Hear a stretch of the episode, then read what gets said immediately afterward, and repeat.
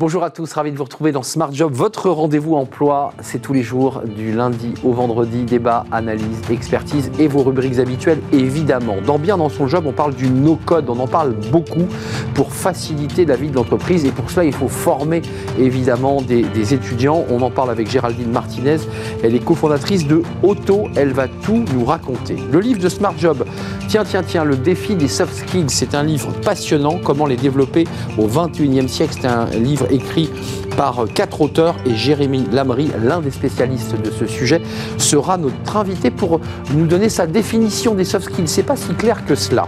Le cercle RH et le cercle des experts, on parlera évidemment des, retraites et des petites phrases du président Macron euh, qui était à, à Rungis. Euh, on parlera aussi de cet accord sur la valeur, un accord signé entre les syndicats qui sera inscrit dans la loi. C'est peut-être une manière pour le gouvernement de communiquer sur le dialogue social. Et puis on parlera de la semaine des quatre jours en Grande-Bretagne. Ça cartonne, oui, ça cartonne en Grande-Bretagne. Et puis on terminera avec Fenêtre sur l'emploi pour parler eh bien, des métiers porteurs du marché des cadres en 2023. Et ce sera Gilles Gâteau, le directeur général de l'APEC, qui viendra nous présenter ces chiffres issus du baromètre. Voilà le programme. Tout de suite, c'est bien dans son job.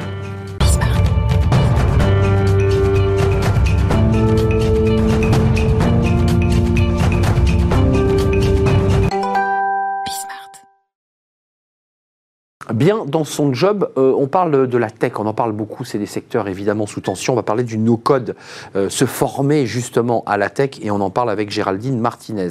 Bonjour Géraldine. Bonjour. On est ravi de vous accueillir, cofondatrice d'Auto. Alors vous êtes trois fondateurs. Tout à fait. Trois fondateurs créés en 2020, cette C'est ça, entreprise. septembre 2020. Vous êtes une entrepreneuse dans l'âme, parce que vous aviez créé quelques entreprises, une start-up avant, et puis là, vous créez euh, Auto. Euh, et là, vous accélérez.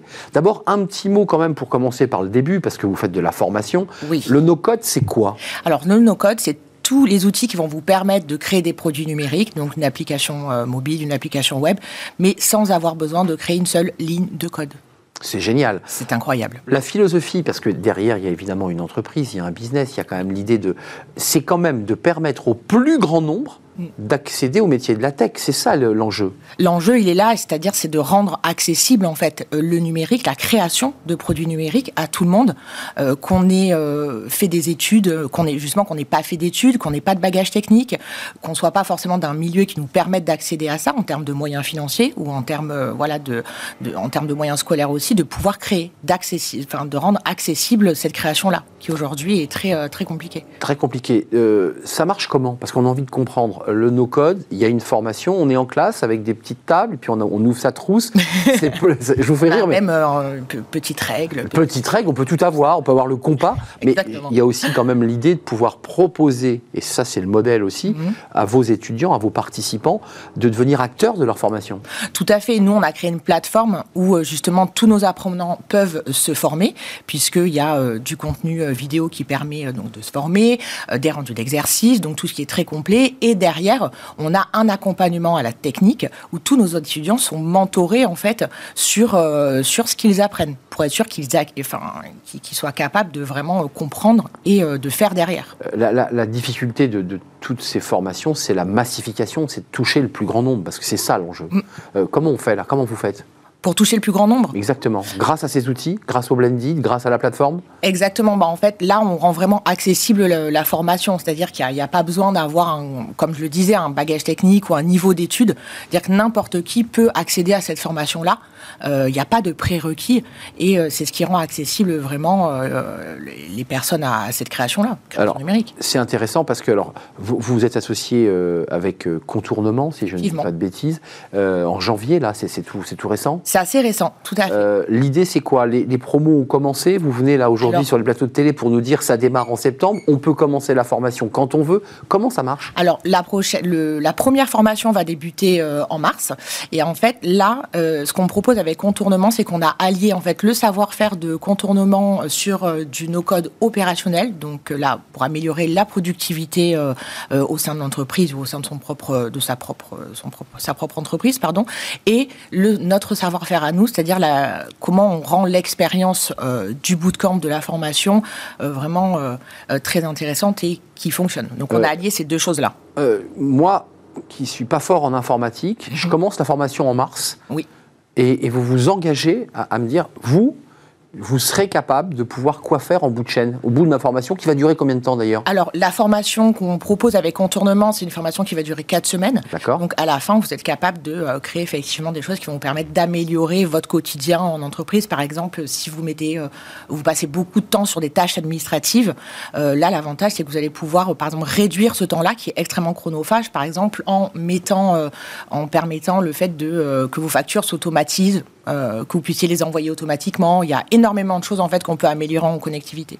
Euh, la, la, la, promo, vous parlez d'un bootcamp, on voit qu'il y a à la fois du distanciel, c'est qu'on peut sur une mm. plateforme se former de chez soi, mm. mais il y a aussi l'idée quand même de réunir euh, la promo. Comment, on fait? Comment on arrive à hybrider? Et est-ce que vous réussissez d'ailleurs à hybrider? Alors déjà, on réussit très très bien à hybrider parce que tous les apprenants sont aussi connectés toute la journée sur une plateforme qui s'appelle Discord, voilà, que plein de personnes connaissent, et qui permet de créer le lien, c'est-à-dire que toutes les personnes vont se retrouver le matin pour donner la météo. Toutes les, on propose des ateliers, on propose euh, des échanges. Les gens peuvent s'entraider. Pour garder ce lien, quoi. Pour garder le lien et pour que les personnes s'entraident. Et ça, ça crée un lien qui est très fort parce que nous, on a des gens qui euh, continuent de se parler euh, par la suite, qui échangent sur des projets, qui travaillent ensemble sur des projets, qui créent parfois aussi des, des, boîtes ensemble. on a une vraie continuité, ce qui prouve que le modèle fonctionne. L'objectif, c'est de toucher combien de personnes là? C'est quoi votre potentialité? Parce qu'on voit les entreprises qui viennent ici de l'autre côté qui nous disent, mm. nous, euh, on galère, on n'arrive pas à recruter, on a des collaborateurs qui ne sont pas formés. C'est quoi la potentialité de votre marché? Et, vous dites, moi, dans, deux ans, on touche 100 000, 200 000 personnes? Alors, la potentialité du marché, c'est assez compliqué d'y répondre puisque euh, c'est très, très large en vrai. Bah Mais par exemple, nous, sur les deux dernières années, je peux vous dire qu'on a formé plus de 600 personnes. Euh, donc aujourd'hui, je peux vous dire peut-être dans un an, on peut en former 1002, 2000, ça, tout dépend. Elles arrivent de Pôle emploi ou elles arrivent des entreprises? Parce que là, vous nous dites, bon, ça mhm. va leur permettre dans l'entreprise de pouvoir. Mais j'imagine que Pôle emploi est très intéressé par ce sujet. Effectivement, Pôle emploi est très intéressé par le sujet euh, parce que l'avantage de ces formations, c'est qu'à la fin, on, est vraiment employable. Soit on est vraiment employable, soit on est capable de se lancer en tant que freelance, par exemple. Donc il y a un vrai retour à l'emploi et c'est ça qui intéresse Pôle emploi. C'est pas que les gens se forment et puis en, à la suite ils font quoi de leur formation? Là, ils peuvent être employables. Donc les gens, ils viennent euh, bah, parce qu'ils ont entendu parler de nous. Il y a beaucoup de bouche à oreille.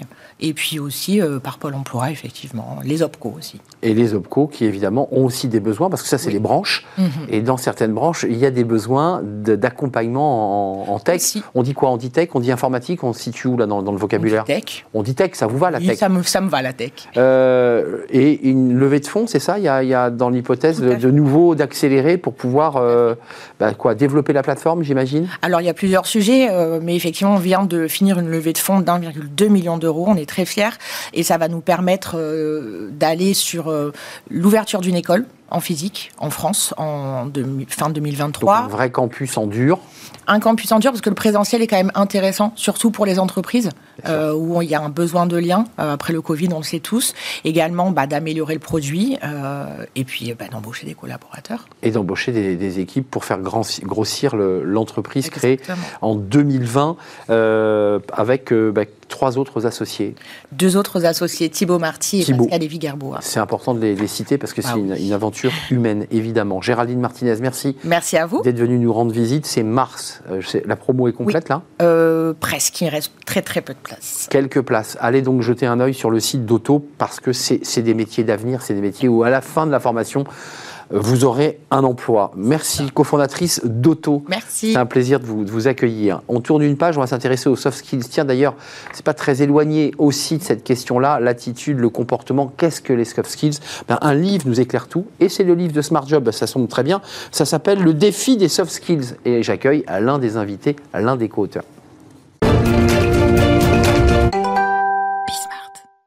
Le livre de Smart Job pour parler des soft skills. Alors on en entend beaucoup parler, sur ce plateau d'ailleurs, avec des invités qui régulièrement utilisent cette expression.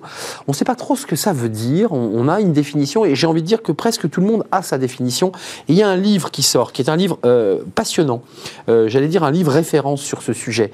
Le défi des soft skills, comment les développer au XXIe siècle, sorti chez Duno. Alors Jérémy Lamry est, sur notre plateau, il est l'un des co-auteurs, il vient régulièrement d'ailleurs dans notre émission, alors vous êtes spécialiste spécialiste de cette question. le Lab RH, aujourd'hui vous êtes chez Job Teasers, je, crois. Chez Tomorrow Theory maintenant. Tomorrow, Tomorrow Theory. Tomorrow, ça bouge beaucoup. Tomorrow Theory. En tout cas, vous êtes un expert de ce sujet. Je voudrais citer les deux autres et trois autres co-auteurs, Michel Barabel, Todd Lubart et Olivier Meyer, pour être totalement complet. merci d'être là parce que d'abord votre définition, parce que ce livre pose d'abord les bases. Il dit, euh, ce sont l'armée américaine qui, en 72, que je ne savais pas, a inventé ce terme. D'abord, pourquoi l'armée américaine crée ce terme, pour commencer? Alors, euh, c'est vrai qu'on ne le sait pas, euh, on, le sait pas trop, mais dans les années 70, donc période très très compliquée, les premières guerres asymétriques, le Vietnam, ces choses-là, et on commence en fait à se rendre compte que le fait de former des soldats pour les préparer à des situations, ça suffit pas parce qu'il faut s'adapter sur le terrain. Ça, plus le fait que les technologies évoluent, les machines évoluent, et donc on doit avoir des soldats qui doivent être capables de s'adapter à des situations nouvelles. Et en fait, on ne savait pas ce que c'était que ces compétences euh, qui permettent de s'adapter. Et donc, à une grande conférence, il y a un chercheur qui sort ce terme en mode euh, il nous faut des, euh, des, skills, mais des skills qu'on ne sait pas décrire, des soft skills, parce qu'elles sont a priori intangibles ça évolue et aujourd'hui, on n'en a jamais autant parlé, euh, c'est-à-dire de, recruteurs, de DRH qui viennent sur ce plateau et qui nous disent nous on cherche plus les hard skills, mais les soft skills. Quelle définition vous donneriez? Parce que là aussi, il y a un flou depuis la création de l'armée américaine. Chacun a un peu sa définition. Quelle est la vôtre, vous, en tant qu'expert, et vous nous la faites partager dans le livre alors déjà, euh, on, va, on, va plutôt parler de capacité que de, que, que de compétences. Euh, parce qu'une une compétence, elle s'exerce en situation, et le problème, vu que les soft skills, c'est le fait de s'adapter, euh, bah, on l'exerce jamais de la même manière. Ah Donc du coup, si on veut définir une compétence soft skill, c'est un peu plus compliqué. Donc c'est les capacités qui permettent de réfléchir et d'interagir euh, de manière adaptée dans une nouvelle situation. Alors, le réfléchir et interagir. Alors le, livre, et je le précise, ce n'est pas qu'un jeu de définition, il y a tout un travail de scientifique avec des conseils pratiques sur des termes, mais il est important de lire le début pour, pour essayer d'y voir clair. Les idées reçues, euh, les soft skills sont les compétences que les machines ne peuvent pas reproduire. Les soft skills ne peuvent pas être évalués. Pour chacune de ces idées reçues, vous y répondez de manière très pédagogique. Euh, la vraie question qui se pose aujourd'hui, c'est l'évaluation de ces soft skills. Parce qu'il y a beaucoup de, recruteurs qui bah, disent, nous, on cherche la compétence, on cherche l'attitude. Ça s'évalue ou pas, les soft skills?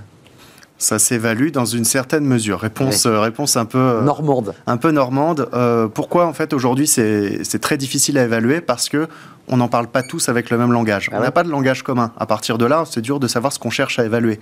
Et même une fois qu'on a un langage commun, c'est se dire en fait, c'est quoi les situations qui montrent qu'on a bien réussi.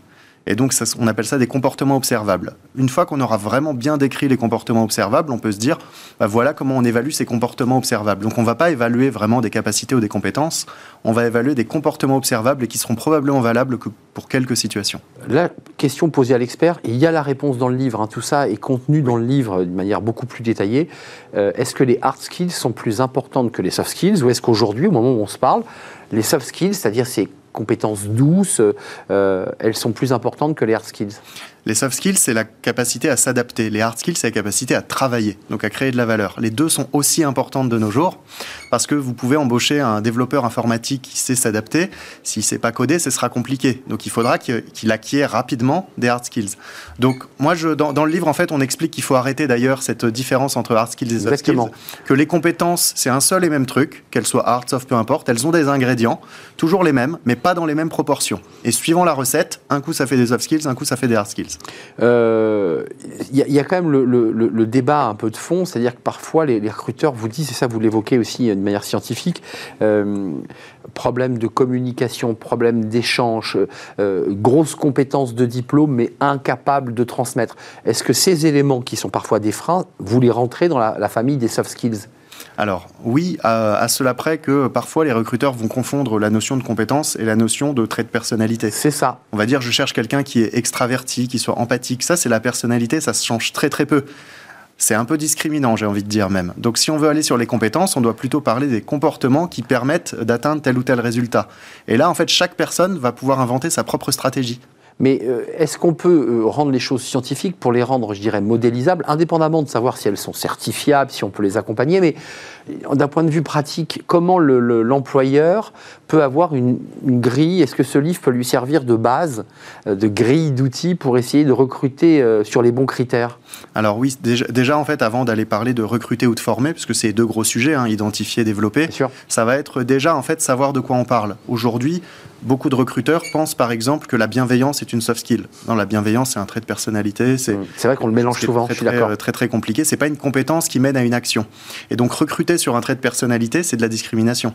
Parce que, parce que, par exemple, une personne va plutôt avoir tendance à faire ça, l'autre non. Donc, de fait, on va les discriminer. Alors que c'est pas parce qu'elle n'a pas tendance à le faire qu'elle ne pourra pas se montrer bienveillante dans une situation. Donc, c'est très complexe. Ouais, c'est hyper complexe et c'est pour ça qu'il faut déjà comprendre. Bah oui. Et après, raisonner avec ce qu'on disait tout à l'heure les comportements observables. Et ça, en fait, le marché n'y est pas du tout encore. Les tests euh, du marché, ça va plutôt euh, aller sur des tendances ou, par exemple, des tests d'intelligence, des choses comme ça. Mais pas. Donc, qui sont des gros construits génériques, mais qui vont pas du tout nous prédire la capacité à s'adapter. Un, mot, je ne suis pas sûr que ce soit contenu dans votre livre, mais est-ce que dans les outils, le métaverse peut être un outil justement d'analyse du, comportement soft skills, justement, grâce, grâce éventuellement à l'avatar? Est-ce qu'on peut y découvrir d'autres choses? À la condition qu'on maîtrise les bonnes pratiques, le métaverse est une pratique euh, digitale. Et il y a un truc que je répète depuis des années sur ces, sur ces sujets-là, parce que mon autre volet, c'est la tech RH, euh, c'est qu'en fait, on ne peut digitaliser que ce qu'on comprend bien. Et donc, avant d'aller euh, mettre l'identification et la formation des soft skills dans le digital et notamment dans le métavers, on doit d'écrire les bonnes pratiques. C'est pour ça que je vous interrogeais sur ce sujet. Vous êtes venu nous en parler d'ailleurs dans, un débat passionnant. Merci. Lisez ce livre. Je pense que c'est le livre de référence euh, lorsqu'on s'intéresse aux soft skills et qu'on veut comprendre ce que c'est et donc comprendre les outils précis. Euh, c'est un livre extrêmement documenté. Jérémy Lamry, Michel Barabel, Todd Lubart et Olivier Meyer. C'est sorti chez Duno et comment on les développe au 21e siècle. Merci d'être venu nous rendre visite. Vous êtes un des experts, pour ne pas dire l'expert français sur ce sujet. Merci, Merci Jérémy Lamry. On on fait une courte pause et c'est le cercle des experts avec le débat d'actualité de la semaine du vendredi. Il y a beaucoup de sujets, évidemment, les petites phrases d'Emmanuel Macron euh, à Rungis, elles ont fait couler de l'encre. Euh, l'excédent UNEDIC, voilà, qui vient faire écho aussi.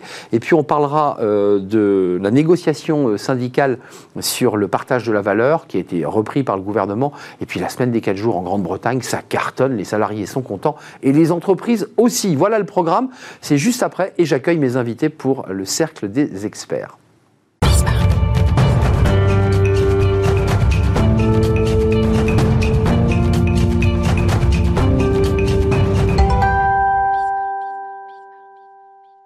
Le cercle des experts, notre débat du vendredi pour balayer l'actualité, elle est riche. On va revenir sur les chiffres de l'UNEDIC, euh, ça c'est intéressant. Et on va parler des petites phrases d'Emmanuel Macron à Rungis, il s'est levé à 5h30 du, matin pour parler justement de cette réforme. Il l'assume. On parlera aussi de cet accord euh, signé entre les syndicats sur le partage de la valeur. Et puis on reviendra sur la semaine des 4 jours. J'espère qu'on aura le temps parce qu'au Royaume-Uni, eh bien ça se passe bien et les salariés sont plutôt contents, même si les invités hochent la tête. Avec moi, Marine Balançard. Bonjour Marine directrice générale du cabinet Ariséal. Merci d'être avec nous. Euh, Stéphane Marchand est avec nous, rédacteur en chef de Pour l'écho et délégué général de l'Institut du capitalisme responsable pour l'écho. Euh, évidemment, une phrase qui, un titre qui fait écho à une phrase. Hein, si, si, vous ne pouvez pas prendre l'ascenseur, prends l'escalier. Ascenseur social, vous montez pour l'interrogation. Euh, évidemment, qui rentre, qui, rentre dans le climat du, du mouvement social, du pouvoir d'achat, d'achat de tous ces, sujets. On en parlera avec vous. Et William Tay est avec nous. Bonjour William, président du think tank Le Millénaire. En un mot sur ce think tank? C'est un think tank gaulliste et réformateur. Voilà gaulliste et réformateur. Euh, on parlera de la réforme avec vous, évidemment. Ce chiffre, 17,17 euh, milliards 1 d'excédent de l'UNEDIC, c'est plus que ce qui avait été prévu, euh, mieux, de 5 milliards. Ça vous inspire quelle réaction? Le chômage est à 7,2, il baisse, hein, il, baisse encore. C'est une bonne nouvelle ou il y a une petite cagnotte qui pourrait créer comme ça une tension chez, chez les manifestants, chez ceux qui contestent la réforme, en disant mais regardez, enfin, pourquoi nous pousser à travailler plus puisqu'on a une belle cagnotte de 17 milliards? Alors c'est vrai qu'on a d'un côté euh, une ambiance de crise avec des manifestations et une inquiétude sur l'avenir, une inquiétude sur l'avenir provenant euh, principalement de la guerre en Ukraine et de ses conséquences possibles, de la situation en Chine, etc. Et puis de l'autre côté, on a une économie française qui finalement résiste assez bien euh, les chiffres du chômage que vous venez de citer euh, sont clairs, sont clairement euh, favorables, et par conséquent, logiquement, mécaniquement, les caisses de l'UNEDIC se remplissent. Deux réformes hein, quand même de l'assurance chômage, dont une qui est entrée en application. Ça, ça, ça doit avoir un lien, j'imagine. Donc, donc on a là, au sein du système public, à la fois des retraites et de chômage, toute une série de caisses qui sont en déficit et une autre série de caisses qui sont en excédent. On comprend bien pourquoi. La tentative est forte pour certains de prendre l'excédent et d'aller le mettre là où il y a des déficits. C'est pas possible d'ailleurs. Évidemment, c'est euh, assez contestable et c'est pas une bonne méthode. Mais euh, voilà. Marine, vous en pensez quoi, William? C'est cette petite cagnotte, ce chiffre qui. Vous avez vu que le gouvernement communiquait pas beaucoup depuis quelques mois sur la baisse du chômage. Ça vous aura pas échappé. Non. D'habitude, le gouvernement quand même sort les banderoles et dit regardez, le chômage baisse. Là, pas beaucoup quand même. Non, il faut garder une communication simple, c'est-à-dire on se focalise sur il faut travailler plus. Et c'est pour ça que je suis surprise de ce sujet sur la semaine de 4 jours, euh, euh, qui bah, marcherait bien au Royaume-Uni. Bah on va le voir, hein, ça se passe bien. Enfin, vous, vous liez à, notre dernier sujet, mais. Le, le, message simple, c'est il faut travailler plus. Et s'il y a des bons chiffres, c'est euh, effectivement, il faut s'en réjouir. Sur, euh, hmm. On est euh, quand même endetté euh, en France comme euh, quasiment un pays du sud de l'Europe. On, hmm. on a dépensé. Notre dette explose. Et voilà, donc c'est, on peut que se réjouir. Je rappelle qu'il y a un an, à la même époque, on parlait encore d'aide aux entreprises. Jean Castex nous expliquait comment aider les entreprises pour pas que tout périclite. Hmm. Vous étiez là et on parlait, et on parlait du, de la crise donc Covid. On, et... on revient de loin. Voilà. Vous en pensez quoi, William Ted D'ailleurs, vous avez vu, on a lié, sans, sans, le vouloir, ce débat de la semaine des 4 jours. Un des reproches de la réforme des retraites, j'avance un peu, c'est qu'on n'a pas fait preuve, le gouvernement n'a pas fait preuve de pédagogie pour expliquer, de, de, de, réflexion plus approfondie sur la relation au travail. C'est peut-être pour ça que ça marche si bien en Grande-Bretagne, la semaine des 4 jours, les salariés ont l'air contents ben, moi, je pense que le point sur la cagnotte est, est intéressant parce qu'on a déjà eu ce débat sur la cagnotte lors des années 2000 avec oh. la, la, séquence Jospin. Bon, à chaque fois en France, on a à peu près le même phénomène, c'est qu'on raisonne de façon conjoncturelle avec un chiffre clé. Or, tous les pays qui réussissent ont une stratégie à long terme.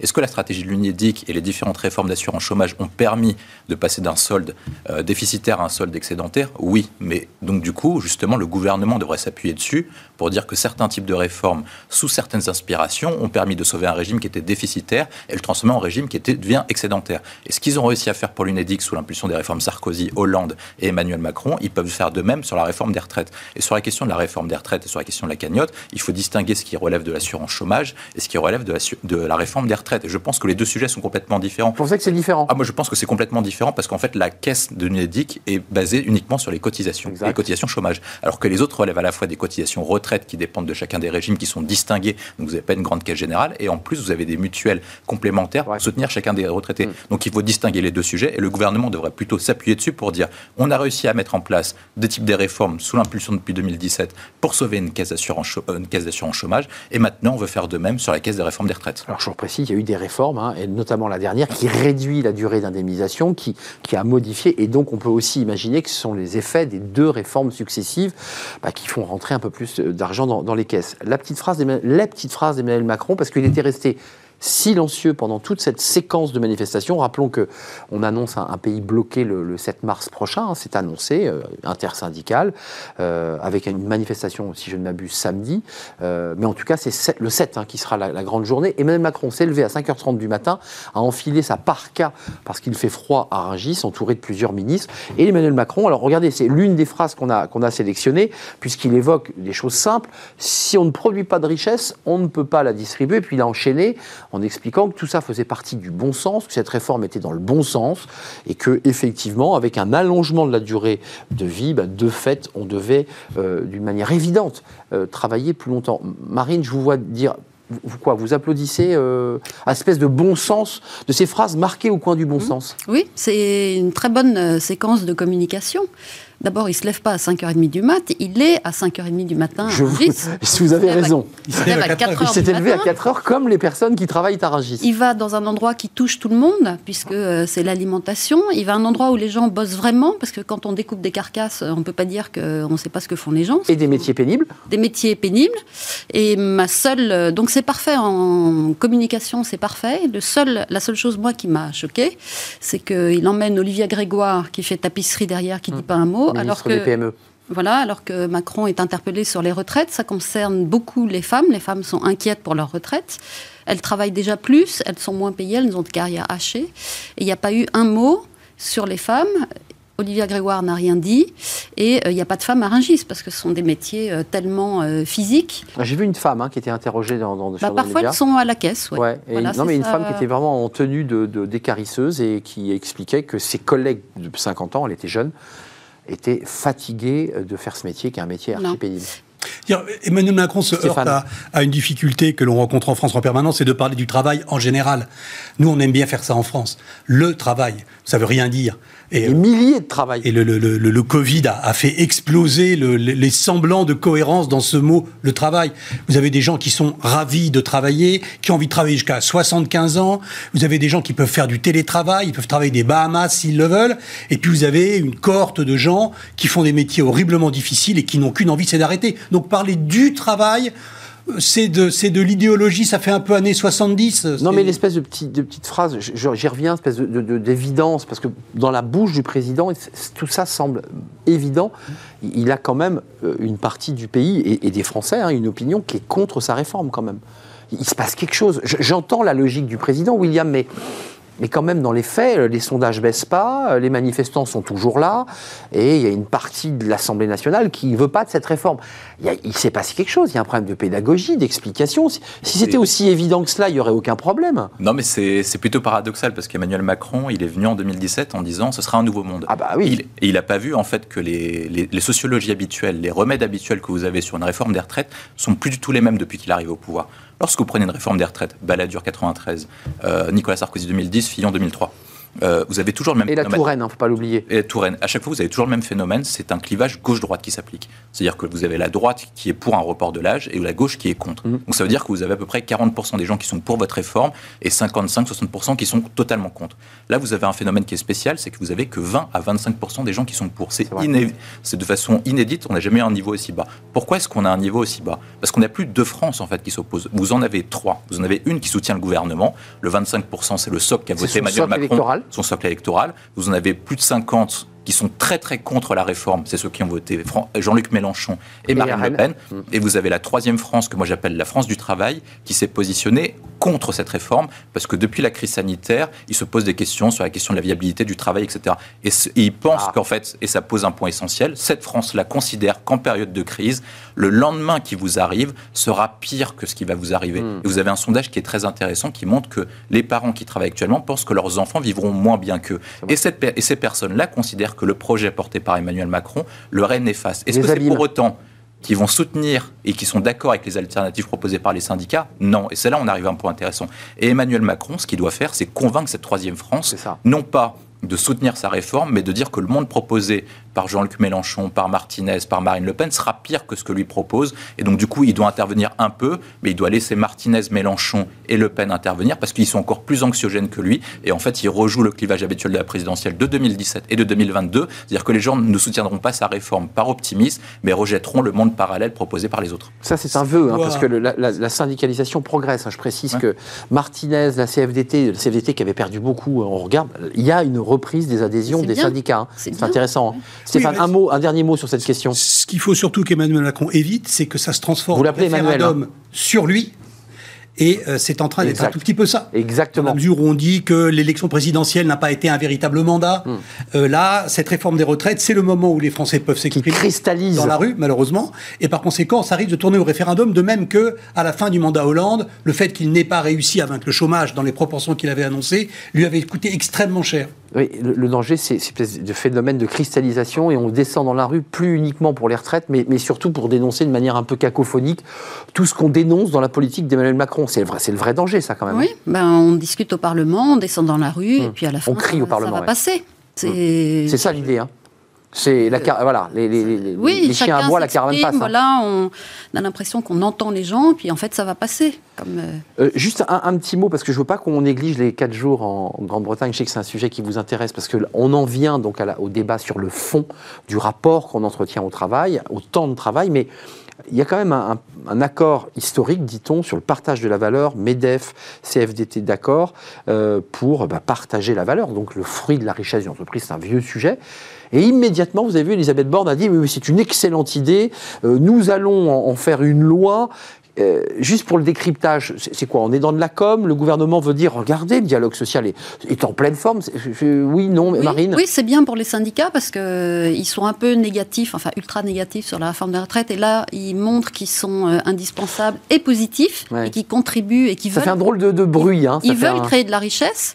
Et puis, c'est bien pour les PME parce que c'est vrai que 80% des, grandes entreprises, 80 des salariés dans les grandes entreprises ont souvent des accords euh, négocier pour le partage de la richesse et pas dans les PME. Seulement 20% des salariés. Euh, Alors, c'est MEDEF et CFDT, hein, je le précise, parce que tout, le monde n'est pas encore tout à fait en ligne. Enfin, il y a, eu une convention du Parti Renaissance tout à fait. achevée il y a très peu de temps. Oui. J'ai cru comprendre que dans cette convention, tout le monde n'était pas très d'accord, mais que clairement, c'est un bon moment en pleine réforme des retraites pour envoyer un message d'apaisement. Donc c'est un petit coup de com'. Parce que pour l'instant, tous les syndicats n'ont pas signé. Hein. Sur un sujet qui n'est pas très novateur, non. consiste à étendre le principe de la participation aux entreprises. Mais c'est pas novateur, mais c'est indispensable parce qu'on est dans un contexte d'inflation et d'hyper-profit. Il faut bien donner une réponse aux salariés. Mais sujet de fond ou com Juste pour Moi, je pense que c'est de la com et c'est un peu comme toutes les mesures d'accompagnement sur la réforme des retraites. Ça veut dire que ça va amoindrir l'objectif de la réforme des retraites. Quand on parle de la question de la du partage des richesses, on oublie notamment que la France est devenue petit à petit un des pays les plus pauvres de l'ancien G7. Quand vous prenez dans les années 80, la France avait exactement le même PIB par habitant que l'Allemagne et les États-Unis. Aujourd'hui, quand vous comparez, on n'est plus du tout sur la même question. Et donc la question n'est pas celle de partage des richesses, et moi je rejoins le président de la République, c'est la question de la création de richesses. La France est devenue un pays de plus en plus pauvre, et notamment la classe moyenne et la classe populaire s'est paupérisée. Et à l'époque, Christine Lagarde, quand elle, dirigeait le FMI, elle avait très bien montré avec la courbe d'éléphant que tout le monde connaît.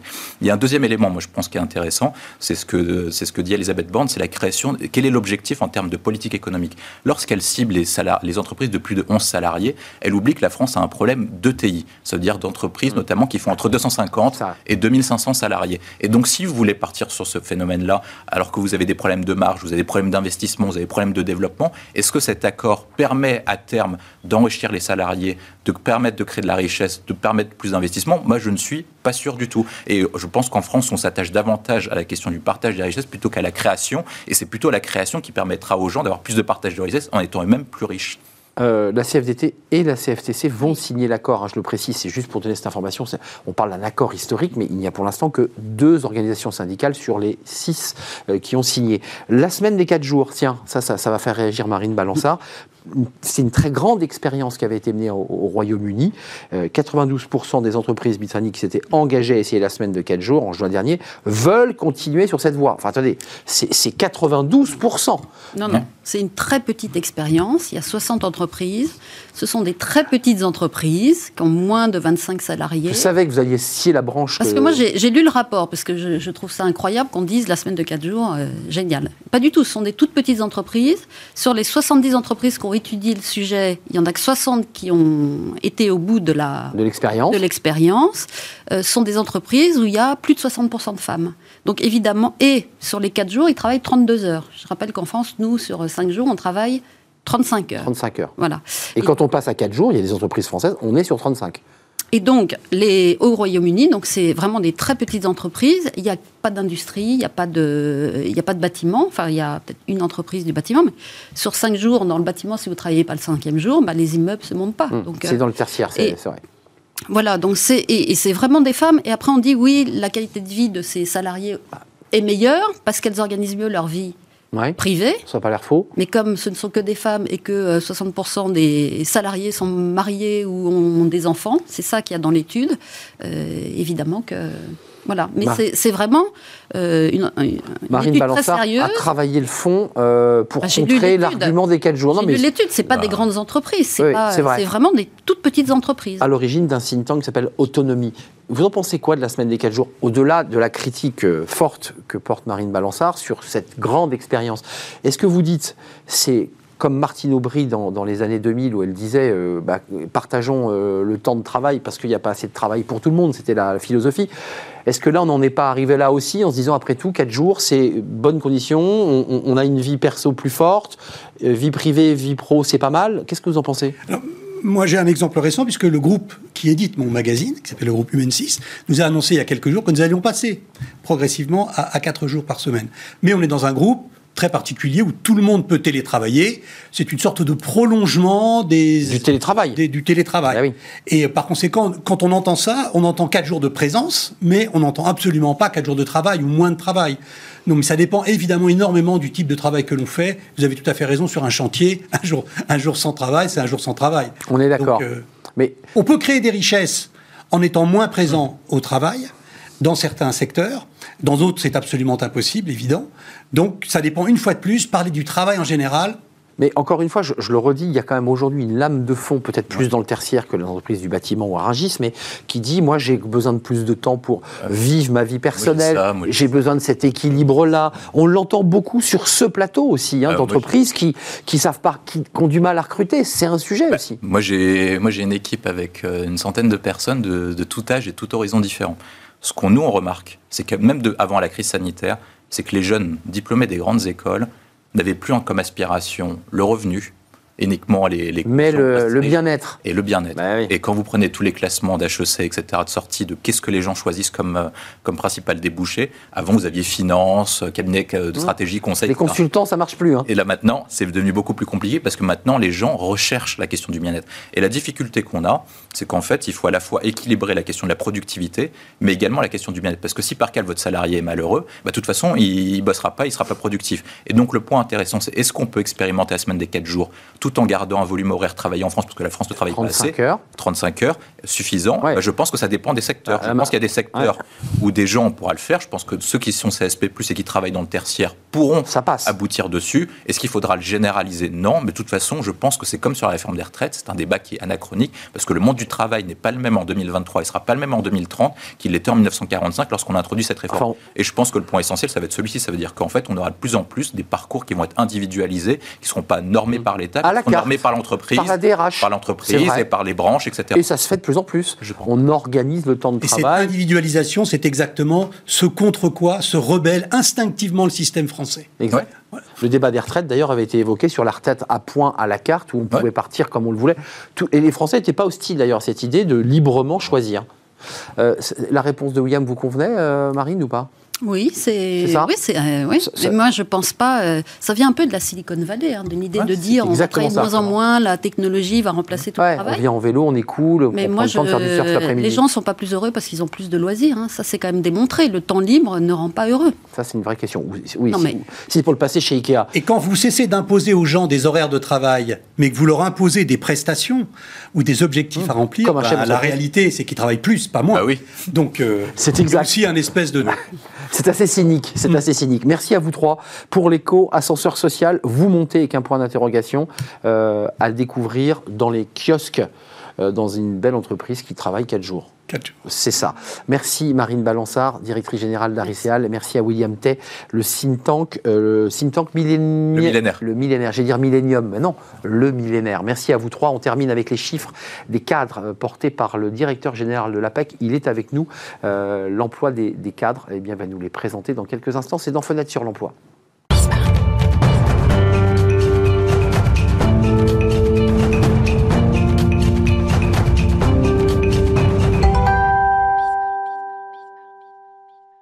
Fenêtre sur l'emploi avec euh, une étude passionnante sur les métiers porteurs du marché des cadres en 2023. Et c'est Gilles Gâteau en personne qui vient nous donner ces chiffres. Merci euh, d'être avec nous, directeur général de l'APEC. Euh, vous portez à travers un, baromètre des, chiffres qui sont très intéressants. D'abord, le premier, 625 750 000 offres d'emploi cadre en 2022, c'est plus 20 par rapport en 2021. On peut dire que le marché des cadres se porte bien. Oui, et qu'il a extrêmement bien résisté en 2022 au choc de la guerre en Ukraine, euh, au choc euh, énergétique. Il y a eu un ralentissement, évidemment, à partir du deuxième euh, trimestre, mais finalement une remontée sur le deuxième semestre. Et ce qui nous a le plus surpris à l'APEC, quand on a sorti il y a quelques jours notre baromètre d'intention d'embauche du premier trimestre 2023, c'est qu'on n'a pas de fléchissement de cette dynamique qui reste début 2023 extrêmement forte et extrêmement positive. il y a plusieurs sujets. Il y a les, métiers avec le plus d'offres d'emploi cadre en 2022. Je voudrais le voir parce que ça, c'est très intéressant. et, et j'allais dire surprenant sans l'être. On découvre, il y a les développeurs, développeuses, la tech, les comptables, les chargés d'affaires et les commerciaux et les chefs de projet informatiques dans les cinq, là, dans le classement, il y a quand même déjà deux métiers de la tech. Oui. Euh, donc là, là c'est quand même le secteur qui pousse quand même. Ça a toujours été le moteur, ce qu'on appelle nous les, les, services à forte valeur ajoutée, euh, typiquement dans l'informatique et puis euh, l'ingénierie. on a voilà, des, très très fortes demandes et ça tire vraiment globalement les, qu'on appelle nous les offres poids lourds, un peu, ce, ces, top 5-là. Après, on a des métiers beaucoup plus traditionnels, comme le métier de comptable, que certains d'ailleurs prédisaient il y a quelques années comme, fini. Euh, vocation à disparaître. Peut-être on s'est d'ailleurs moins orienté vers ces études et ces diplômes, et aujourd'hui, on en manque. Euh, bon, des commerciaux, ça a toujours été le cas en France. Hein, un classique. Ça reste euh, tout à fait un classique. C'est un secteur sous tension, on cherche le bon commercial. Voilà. Et alors, ce qui est intéressant, c'est qu'on regarde un peu ces, poids lourds qui, tirent la locomotive de l'emploi cadre. Et on regarde aussi des Formule 1, c'est-à-dire les métiers dans lesquels la, la, vitesse de croissance de la demande du marché est particulièrement forte. Et là aussi, on va retrouver euh, certains métiers de, de, la tech, les data analysts par exemple, très clairement, mais aussi des métiers beaucoup plus traditionnels, euh, notamment de, de, dans l'industrie, euh, d'ingénieurs en mécanique ou d'ingénieurs d'industrialisation, des métiers aussi d'analyse financière. Donc on a des reprises qui se font très fortes dans un certain nombre de métiers aussi qui sont des métiers voilà, pas forcément nouveau, mais où, il y a de très gros besoins. Je profite que vous soyez là parce qu'il y a ce baromètre, euh, donc, euh, qui est le baromètre APEC, sur les seniors. Euh, parce que c'est des paramètres. Là, on a des métiers et qui ne donnent pas l'accès aux tranches d'âge. Je ne sais pas si vous avez affiné votre étude, mais on a le débat des seniors qui est posé sur la table. comment, comment on marie ces métiers, parfois des nouveaux métiers ou des métiers plus traditionnels, avec l'enjeu des seniors? Alors, c'est tout le grand paradoxe de la situation qu'on vit à la fois les tensions, les difficultés à recruter sont à un niveau extrêmement élevé, un petit peu moins sur le début 2023 qu'en 2022, mais on reste à des niveaux historiques. Hein, 80% des entreprises qui pensent que, euh, qui veulent recruter des cadres, qui, qui s'attendent à ce que ce soit difficile.